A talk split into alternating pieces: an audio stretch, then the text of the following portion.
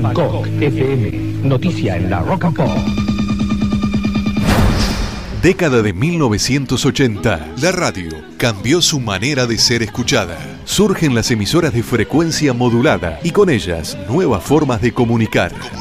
Una de las pioneras en su género fue FM Rock and Pop. Rock and Pop. Creada y dirigida por Daniel Greenbank. Aquí, Radio Bangkok.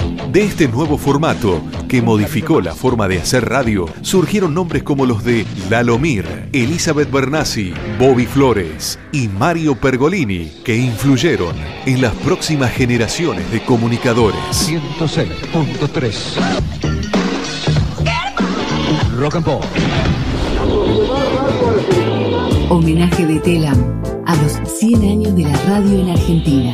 100 años